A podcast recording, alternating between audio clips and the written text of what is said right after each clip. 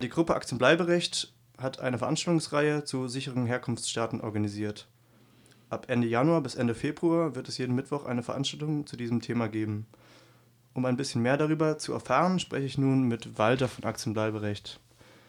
Wieso habt ihr euch denn für dieses Thema entschieden, beziehungsweise warum ist euch das Thema so wichtig? Also das Thema ist, ist, uns deshalb wichtig, einerseits, weil auch in Freiburg sehr viele Roma wohnen, die von äh, diesem Gesetz äh, äh, betroffen sind. Das heißt, ähm, von Abschiebung akut mehr oder weniger betroffen sind und fast niemand hier äh, überhaupt die Chance hat, anerkannt zu werden. Wir haben das auch gemacht, äh, äh diese Veranstaltungsreihe, weil jüngst äh, Albanien, der Kosovo und Montenegro äh, neben Serbien, Bosnien-Herzegowina und Mazedonien als äh, sichere Herkunftsstaaten anerkannt wurden. Ähm, und zwar diese sichere Herkunftsstaaten, das ist so ein altes Konzept, was in den 90er Jahren ins Grundgesetz aufgenommen wurde und äh, beschreibt sozusagen einen Zustand der Länder, in denen keine äh, Verfolgung äh, stattfinden soll. Wir aber sind der Meinung, es gibt in diesen Ländern äh, ganz speziell auch gegen Roma äh, strukturelle Diskriminierungen. Es gibt dort Verfolgungen, die jetzt vielleicht nicht direkt im politischen Sinn existieren, aber es gibt eine der, dermaßen vehemente äh, Ausgrenzung im, im, sozialen und im ökonomischen Bereich, dass die Menschen dort elementare äh, Rechte nicht wahrnehmen können, die sie eigentlich brauchen, um existieren, überleben zu können.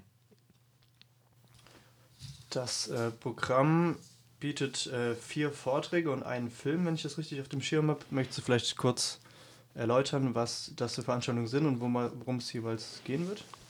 Also wir werden äh, in den einzelnen Veranstaltungen unterschiedliche Aspekte betrachten.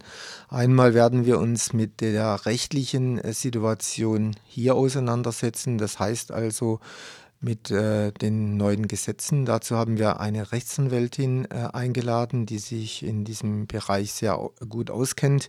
Sie wird sozusagen diese, diese Politik oder diese Gesetze der sicheren Herkunftsländer mal näher betrachten und was das eigentlich auch rechtlich heißt für die Betroffenen. Also welche Rechte wurden für diese Menschen mit der Einstufung äh, der, Länder, der Länder als sichere Herkunftsländer abgebaut und äh, welche Konsequenzen hat das für den Aufenthalt der Menschen hier.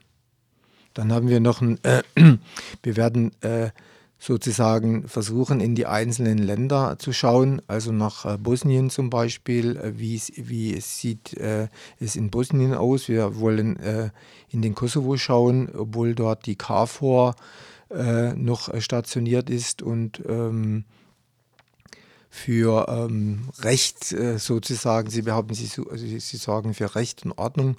Äh, da wollen wir mal schauen, was, äh, was macht eigentlich die KFOR, welche Rolle spielt Eulex im, im, im Kosovo. Dann schauen wir äh, nach äh, Mazedonien. Ähm, da werden äh, Menschen aus Göttingen kommen, und zwar von Alle Bleiben. Alle Bleiben ist eine von Roma selbst organisierte Gruppe oder Organisation, die schon öfters in diesen Ländern unterwegs war und äh, belegen kann, äh, wie die Diskriminierung für Roma speziell in diesen einzelnen Ländern aussieht. Da wurde jetzt ein Film von dieser Gruppe äh, erstellt, den wollen wir dann auch in, zusammen, mit, zusammen mit dem kommunalen Kino im kommunalen Kino zeigen und dort dann entsprechend auch über die Thematik diskutieren.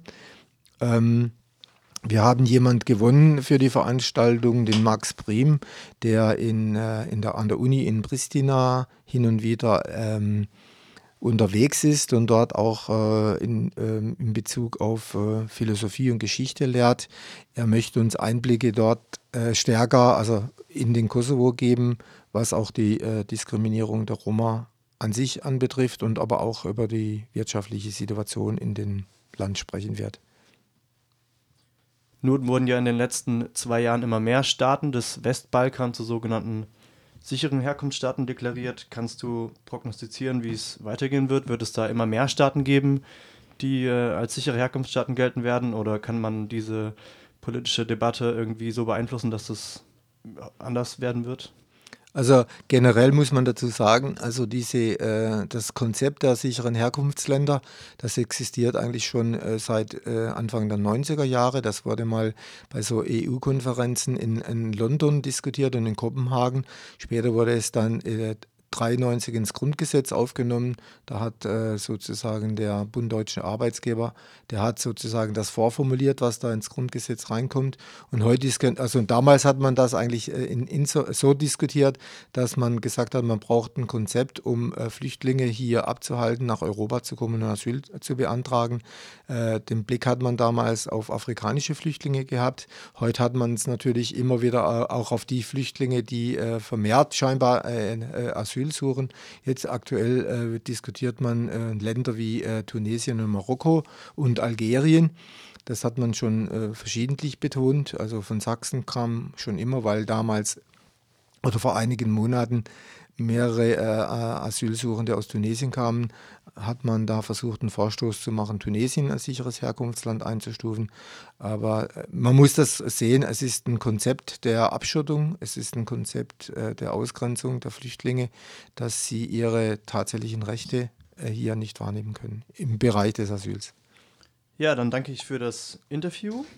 Ähm, los geht's mit der Veranstaltungsreihe am 27. Januar. Mit der Veranstaltung Statt Fluchtursachen zu bekämpfen, reagiert die Politik fast schon reflexhaft mit einer Bekämpfung der Flüchtlinge. Hier wird die Rechtsanwältin Angela Furmaniak sprechen. Und weitere Informationen bekommt ihr auf der Seite von Aktion Bleibrecht www.aktionbleiberecht.de.